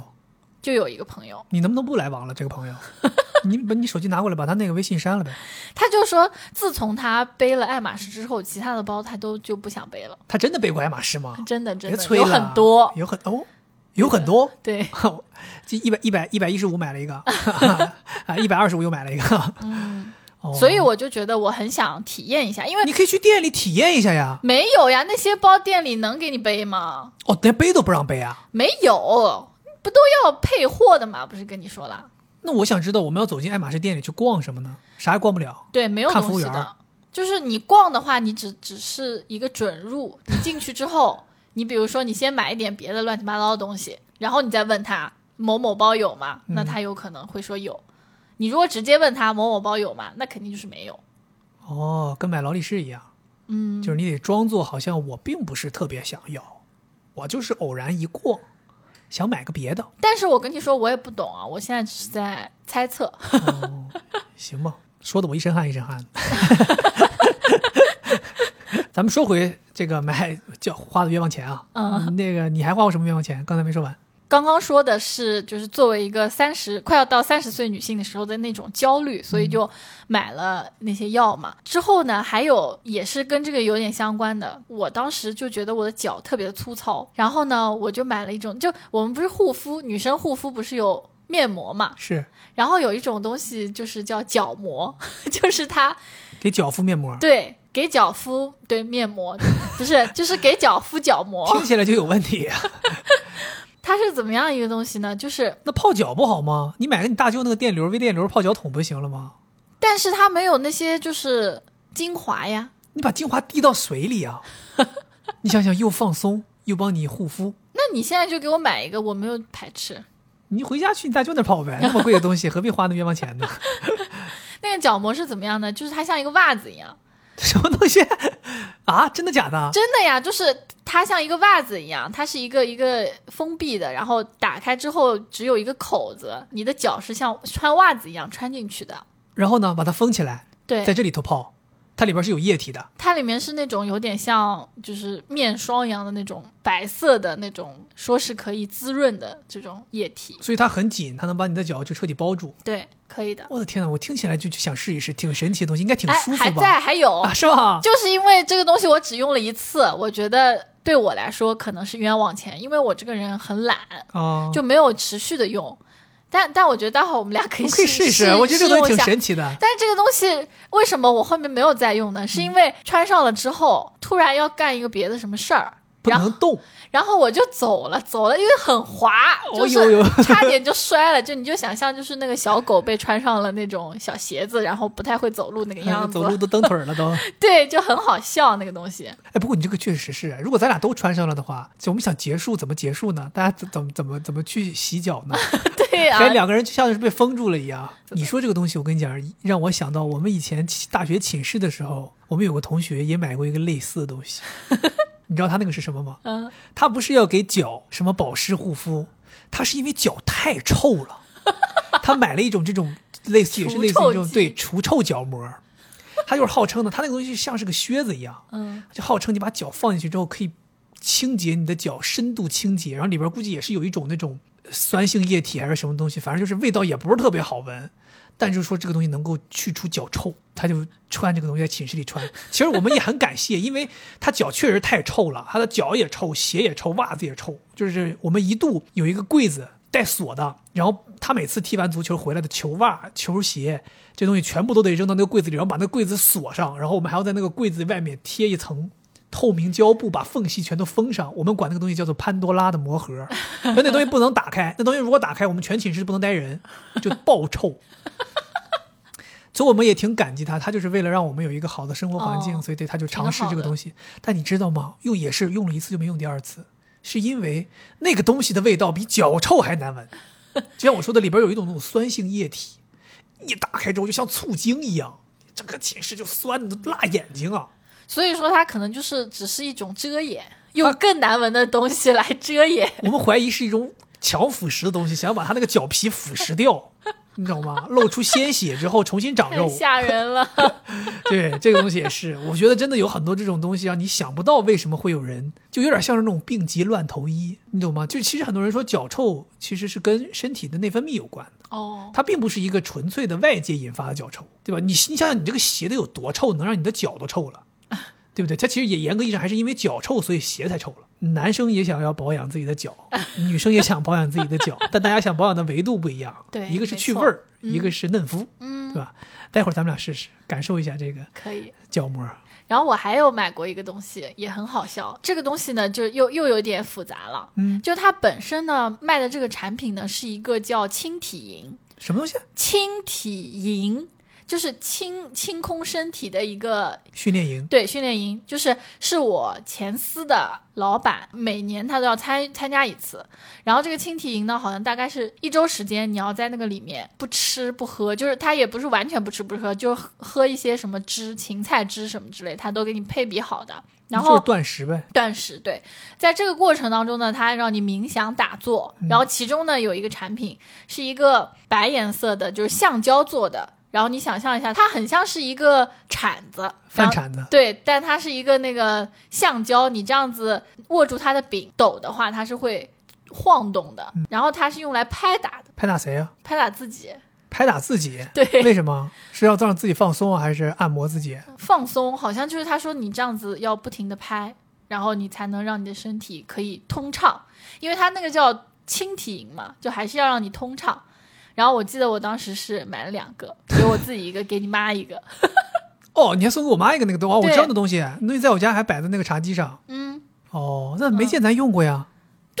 跟你说是那种冤枉钱嘛，就当时一下子被镇住了。你是被哪个环节镇住的呀？我刚才听了半天，没听到有人能镇住人的环节呀。我跟你说，这个也挺奇怪的，就是是因为他们那个青体营出来之后，我们老板嘛，他就聪明，他就记住那个食谱，然后他就知道第一天要喝，比如说黄瓜汁、胡萝卜汁，第二天要喝芹菜汁，第三天要喝苦瓜汁，他就记住了。记住了之后呢，他就组织大家上着班，你就这样子做。然后我们当时丝办轻体营啊，对，私办。然后我们有一个同事，他是我们的行政助理，他特别厉害，他特别会跟人家 social，他就把我们那个旁边那个果汁满满的那个员工跟他说，你就。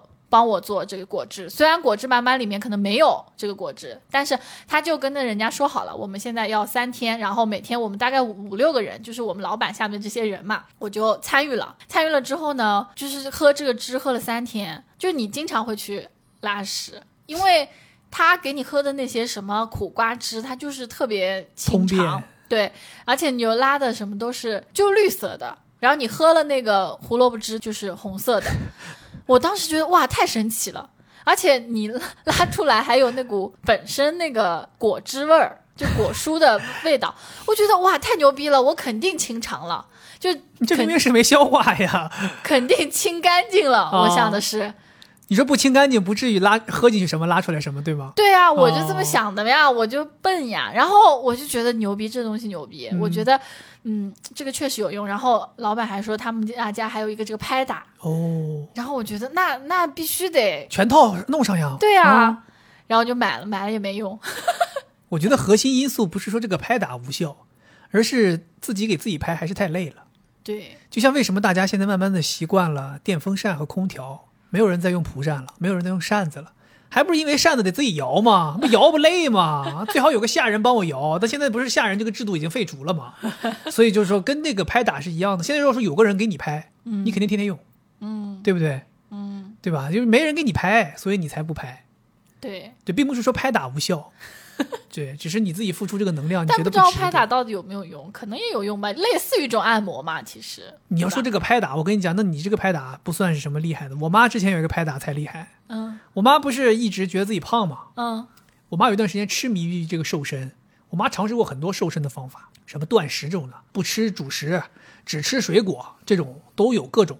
有一段时间，我妈突然间发现有一种非常玄妙的瘦身方式，就是通过拍打和旋转揉搓自己的肚子，就可以瘦肚子，通过外力来燃烧腹部脂 肪，你懂吗？嗯，悬不悬？其实现在咱们当年听你那个时候，你这种健身瘦身的知识不多呀、你有的时候还会被唬住。现在大家不会被唬住了，皮下脂肪怎么可能通过这种东西来瘦掉嘛？然后我妈那个时候就是信的不得了，但是我妈懒呐，当时说的是什么？每天这个正一百下，反一百下。呃哎，对，正揉一百圈儿，反揉一百圈儿，然后再拍打两百下啊，这个每天这个有一个这个疗流程，程。我妈自己就干了几天就不行了。后来我妈就强迫我爸给她干。每天晚上，我们家最奇妙的场景是我妈躺在沙发上，衣服掀了一半儿，露个肚子，然后我爸在那儿正揉一百圈儿，反揉一百圈儿，然后跟我妈跟着拍打，就跟打那种手鼓一样。我爸就在那儿哒哒吧哒吧哒吧哒吧哒吧哒吧哒吧哒吧，就给我妈打。我妈就觉得能瘦，后来瘦了吗？瘦啥瘦？你觉得能瘦吗？怎么可能 瘦？能瘦能瘦？大家天天都这么干了，根本就不能瘦，对吧？但是你知道吧？那个你我妈那个肚子越打越松， 对吧？你想好人哪能天天这么弄啊？这肯定是不行啊。 笑死了。，对，但我爸也真的是，就是真的帮他干。有毅力。你爸对确实是很有毅力的一个人，对，咱们家也买过智智商税的事儿啊。是吗？搬进新家的时候，咱不想要微波炉，但你说没有微波炉没办法热东西，咱们要不搞一个蒸锅吧？嗯，然后我不知道你搁哪儿找的，找了一个什么电蒸锅，当时我是这样想的，我觉得我们父母那一代，他们用蒸锅全部都是用那种普通的锅。对，我当时觉得我们这新一代就是二十一世纪的新青年，怎么能跟他们用的一样呢你？必须走前头嘛。对呀、啊然后我就搜到一个东西叫电蒸锅， 然后而且它的样式也很好看，对吧？啊那个颜色是那种灰黑色，同时它又是有一点点透明的，好几层，对，好几层。嗯然后我就觉得这个东西好，嗯，而且不用开火，对是插电的，对，然后加点水进去就好了。但是后面发现这个东西庞然大物，嗯对就不太方便放在外面，它只能放在下面，那不就增加了它使用的这个困难吗？对，完了之后呢，它还有一个不好的地方，就在于它的每一个真格其实不是很大，而且就是尺寸非常奇怪，它是那种椭圆形的。对，你正常咱们用的这种蒸锅，一般都是圆的蒸屉嘛，嗯，对吧？你要蒸点馒头啊，蒸点什么东西的，对吧？能摆好多。它那个东西就感觉好像就是为了就是一个鱼形的那种托盘儿，感对哎觉好像就是为了蒸鱼设计的。对，反正我们用了几次，觉得不是很好用，我们其家实的是盘非子。常不好用。我们家的盘子没有能进去的，啊，对，特别特别不好用。而且你要知道，就是还积水，反它正这就不好种用。它这种东西，它好在于，比如说你的灶台一直都在用，你这个时候同时再插一个电蒸锅，可以帮你加快你的这个进程嘛，哦对那确实是好用。但我们常常用的时候，我们的灶台都空着呢，我们在这儿用这个电蒸锅。非常愚蠢显得，而明明且可以开火解决的问题 嘛。。而且它这个电蒸锅，它也不是说不出热气，它还是会出热气的对， 但同时呢，你的灶台的这个吸油烟机跟你的灶台应该是一并大的，哎对，所以你就没有地方放这个电蒸锅，让它的这个蒸汽被吸走，吸不走，就很奇怪。对，一直在家里面散不去。对所以最近我就是想怎么怎么办呢？要不就送给粉 丝吧，转发赠送。哎后后来你说就恭喜你中奖了，获得我们的二手电蒸锅一个，然后对方回复请帮我直接扔了就行。但是它看上去真的挺唬人的，所以现在就很多这种东西很唬人的。就比如说哈，我我提一个，就是最近好像出了很多这种，嗯、自动吸尘加拖地的机机器器人儿。嗯，我这同事说他刚买一个，还告诉我说这个东西它会自动清洁它的这个拖布，对，现在都是这样。真的吗？那啊它完全自动，啥都不用干，我们对啥都不用干。咱们家的这个扫地机器人不就是一个扫地机器人对圆的吗？你对就放它出来，它就嘎开始扫，扫完它就回去了。然后对定期你得把那个尘盒拿出来倒一倒。对，现在是在这个机器人的基础上，它多了一个所谓的基站，嗯这个基站就类似于咱们家这个抽湿机这么大，嗯你放在一个地儿，那个基站可以帮他进行第一充电，第二补水，因为你不拖地那拖把得补水嘛。第三清洗这个拖把，嗯第四清洗这个尘盒，他都那在里边帮你干。那最后是有一个垃圾拎出来就可以。最后你在那个基站里边打开，里边会有两袋儿东西，一袋儿是水袋脏水，一袋儿是尘袋儿。它通过吸力把里面的这个尘盒的东西吸到它里面去，所以你最后就清理这两样东西就行了。换水，哦定期换水，定期清理这个脏水。对呀、就行这了这个听着挺好的呀，我我有点感觉智商税马上就要上缴了的马感觉。上，但是我告诉你，就是我也看到过好多人说，就是用久了之后也会出现一些问题。哦，对，你但凡就是你想清楚，任何这种集成整合的东西都没有独立的好。是你懂吧？像家里为什么咱们还在用吸尘器？就这个扫地机器人，它其实是一个针对面积比较大，你自己没法干不过来的，你平时让它干一干。嗯，咱家这么个小地儿，真的吸尘器都吸不过二十分钟都吸完了，你何必让它在这儿天天跑呢？而且又是吵人，是还动不动就在咱们这个阳台和这个卡客厅住这个移门这就卡住了，对吧？就跟那种瘸子一样，就卡在那儿，就感觉动都动不了了，特别狼狈。没错，其实我刚才想说，就是关于蒸锅这个事儿，我就想说，其实劳动人民的智慧啊，是你得相信的。为什么咱们中国这个餐饮一直用的都是这种圆形的这种蒸屉，而且都是在锅上面的？其实你想想，你正常家里有一个锅，然后配一个跟它同尺寸的蒸屉，就是个蒸锅。蒸屉才多大，你就收纳起来就行了。你这个一个电蒸锅这么老大，对呀、对不对我当时不知道咋想的。然后后面还有一次也是类似的事情，就是你不是老嫌弃我说不给家里面买东 西嘛，然后你又是那种特别能买到这种很巧妙的产品的人是，然后我有一次就不知道为什么，就大概是好胜心来了，然后就在网上选购了一些这种可以方便家里面使用的一些这种巧妙的产品，而且我很搞笑的，我特意就是找那种都是日本字的，我想啊哦日本人不是说搞这些好嘛，然后就买了，然后买了一些什么呢？就都一次性来的，一个是叫吸油纸，就是它是一个圆形的，然后有一点点像很薄很薄的泡沫的东西。它是它做广告是，你喝什么汤，如果上面有很多油或者辣油，你把这个纸扔上去，然后再把它掀走，然后油就带走了。对，就变成了一个本来它是一个全是红油的，然后你把这个一拿拿走，就变成一个白的清汤了。漂亮，对，咱们家这个一不吃辣，二不喝汤。三少油的烹饪的家庭竟然买了一个这个东西，然后我应该是用过一次，啊、我是就嫌弃它就吸走太多水 了，我这我这明明一碗汤，这纸放进去之后拿出来就剩半碗 了。而且它的这个大小也很奇怪，就是。你那个碗得跟它大小差不多才行。对呀、你要是说太小的碗，你又放不进去；太大的它放进去，它会沉下去。它 那个，它对于你的这个操作要求很高，你要放进去，叭，马上拿起来，哦对吧？就很很复杂。然后反正后来也没有再用。然后呢，还有什么啊？我买了好多东西，还有一个是，你看我们在往这个水槽子里面倒水的时候，比如说我汤喝的差不多了，我不想要了，嗯那它里面不是还有渣子吗？那这个是一个什么样的东西？它是一个纸的，然后有很多洞的。然后它这个纸呢，又是那种油纸，不不太容易被融化的，然后又可以竖起来，它有点像一个盆儿，但是它又是一次性的。然后你把水往里一倒，然后水就，呃，从洞走了，然后你的这个东西就在这个袋子里面你留这属下于了。典型的现在这个湿垃圾处理的一个东西啊，对就是厨余垃圾，把它倒倒掉的时候，把那个干的东西对对，收纳起来，嗯对然对后汤对什么的就随着下水道走了。对对这看起来在垃圾分类的时代还是挺有用的。为什么我们家没用？因为我们家其实没什么湿垃圾。对，我们就不太用到这个东西，不嗯太需要使用到，它还要专门拿出来，然后就很麻烦，就没有没有那么需无求。非就是这些所所谓的帮家里面能够更好的生活这些工具，都要多一笔操作嘛。对你反而还觉得，那我索性没有他们，我就少一笔操作，不然呢，我还得又得找地儿收纳他们，对又每次用的还得拿出来，它又不是那种触手可及的。对，然后我不是还买过那种地漏贴嘛？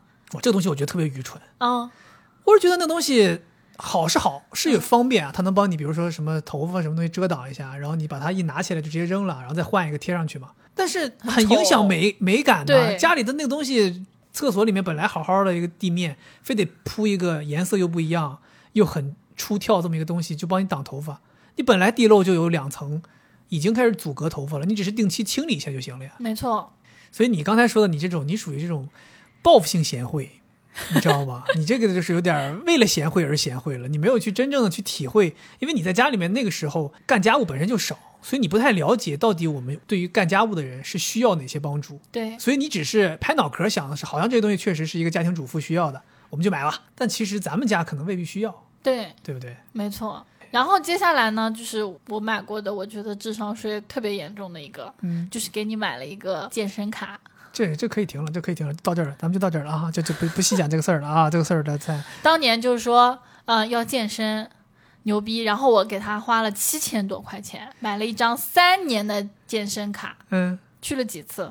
哎，这个我要稍微解释一下啊。其实当时办这个健身卡，确实去了很多次。那个时候刚开始的时候，确实特别有热情。那时候我就说，我天天去，我天天练，我天天练很久。我也把你健身房，我跟你讲，就是我是里边最大的赢家。 而且主要还有一个原因是，那个时候我正好有一个同事，他是一啊个对健身爱好者，对，然后他每天带着我练。那时候我们多休，那时候我们每天两练，你知道我们中午练一次，我们晚上练一次。那个时候就是应该是一八年，正好我是那个上一个瘦身执迷期，你知道吧？我就啊猛练啊那个时候，但是呢，没想到就是后来就换工作了。你像我记得我是一八年可能五月份左右的时候办的那个卡，然后我一八年年底就换工作了，我就离开了那个地方，跟同事也都分开了，然后自己一个人呢就没什么动力再去健身了。嗯，对，然后这个就耽搁了很多。但这中间呢，我其实也是用了一段时间这个卡，用但是不是去健身，是去游泳，也用了一段时间这个卡。不过讲心里话，这三年的卡估计可能前前后后用了半年吧， 差不多，差不多。 心痛啊。对，确实是，我觉得健身卡是很多人的一个怎么说，不能叫智商税，但是是冤枉钱。对，对我之前还见过更夸张的，我们以前有一个同事，一个女生，钱包打开一排健身卡，我告诉你是一排健身卡哦。嗯，我们当时我们说你这个没有看出来身材有多么的，就是管理的多么好呀。他说我去健身房又不是去健身的。我们说那你去干嘛？这些健身房都有很舒服的按摩椅， 我去了之后在按摩椅上刷手机啊。我们说，就说咱就说就这么有钱吗？就玩这种吗？他就是这种，他就是他每天到健身房待两个小时，就是去健健身房里的这个按摩椅做俩小时刷手机，然后就回家了，牛不牛逼？牛逼。对吧而且他要去不同的，所以我跟你说，真正想健身、真正想运动的人，他就算办健身卡，他也是为了去用器械。所以说，你如果不是真的想健身，你说指望说我办一张健身卡督促我去健身，因为我花了钱了，我就有动力了；因为我花了钱，我就有压力了。我告诉你，绝对不可能。嗯，因为你都别说办健身卡了，有的人买了私教课都不会去，对吧？他们就是说嘛，我人生所有的谎全部撒给了我的私教教练，对不对？我为了不去训练，我作为一个女生，我大姨妈一个月都来四次，对不对？就是就是这种很就是所以说我就说嘛，健身卡这个东西，你得办之前一定要明确自己是不是真的需要这个东西。嗯，像我现在是不是就非常冷静？我前一段时间因为就是二二年过年的时候，因为上海一直下雨，我还办了一个威尔士的月卡。是为了去跑步。当时就是啊，那个销售给我一顿销售啊，说这个办一个月要一千块钱，办三个月才一千八百块钱，你要我办三个月吧？我说不用，打住，我说我就办一个月。对我说我下个月就就离开了，就就出去，外边不下雨了，我就出去。对锻炼，包括我也是，我办那个瑜伽卡也是，我办的是单次最贵，但次数最少的，啊、因为我觉得我肯定不会去那么多次，你反而你最后平均下来肯定还是贵，是对，所以我觉得大家就是在这块儿还是要谨慎，对，嗯，我觉得今天我们聊了这么多，对吧？没讲完呢，哦，你还有，你不是还有吗？我没有了。你有，你自行 车，自行车怎么能是智 商税？你自行车现在什么这这均次达到五百，这不是天气不太适合骑吗？现在不适合吗？现在不是防疫要求吗？就不太好。防疫现在要求不是说非机动车不能上，是机动车不能上，非机动车是鼓励的。呃我的自行车上得贴一个那种场所码，每次骑车的时候得扫一下场所码。 自行车我觉得它不过期呀、它不像健身卡，它会过期呀、它过期了之后就相当于钱打水漂了嘛。我这个我什么时候用都是用啊。那你打算什么时候用呢？就送孙子上学是吗？我那车不能带人呐， 把它抱在怀里， 啊对带小孩抱在怀里，那蹬蹬那个那个公路车。 行呗，我们反正今天聊了这么多，都是跟这个花冤枉钱有关的。对综合下来，其实大家就是仔细想一想，有些时候在花钱之前三思，就不至于接下来会有一些后悔的事。对，而且现在就是网上经常用那种低价来吸引你，就是这两天不是复工嘛，然后我有个同事跟我说，说他的这个在业主群里面被邻居安利了一个 app，然后那个 app 上面东西都是按几块钱的，就是手机壳是七八块钱。然后他买了九块鱼鳞布还是什么，就是用来擦玻璃不会留痕的，一毛钱，九九块布一毛钱。然后还有那种什么裤子，只要四十多块钱，就这就这样一个 app。然后他们所有人，就我们吃饭的时候，所有人都下载了这个 app，然后都去上面买东西了。这就是消费陷阱，我觉得这个才是真正的消费陷阱。我觉得这个东西比诈骗还可怕，你懂吗？因为它不犯法，就而且是他还说他便宜呢，对呀、就是你像咱前面说到，你说你外婆买这些东西，你觉得好像真的是智商税了，但这些这些东西你感觉就是买的人还要替他叫好，有点那种叫人卖了还给人数钱那种感觉。对，因为你觉得少嘛，这个钱少嘛，但可能不知不觉你已经在上面花了很多钱了。对，其实这个我刚才想说，就是花了错误的钱，买了假的东西回来，是一种交智商税，是一种冤枉钱。过分的买了很多你不需要的东西，其实也是花了冤枉钱，交了智商税。对，对，就是像为什么这两年疯狂在说什么断舍离啊，什么这个就是降低自己的欲望啊这些事情。对，这个东西其实也是有一定必要的。我觉得不是说咱们要客观的去减少自己的消费欲，而是你要更好的、更明确的去体会你究竟需要什么。就像之前说的，可以花更多的钱买更少的东西，对吧？并不是说让你不要花钱，花的钱的东西一定要是值得的，才是最重要的。对，你要去思考，到底你产生的这种购买的欲望，是你真实的内心需求，还是商家营造出来的内心需求？对，行吧，我们这期内容大致就是这样了，咱们下一期再见，拜拜。拜拜。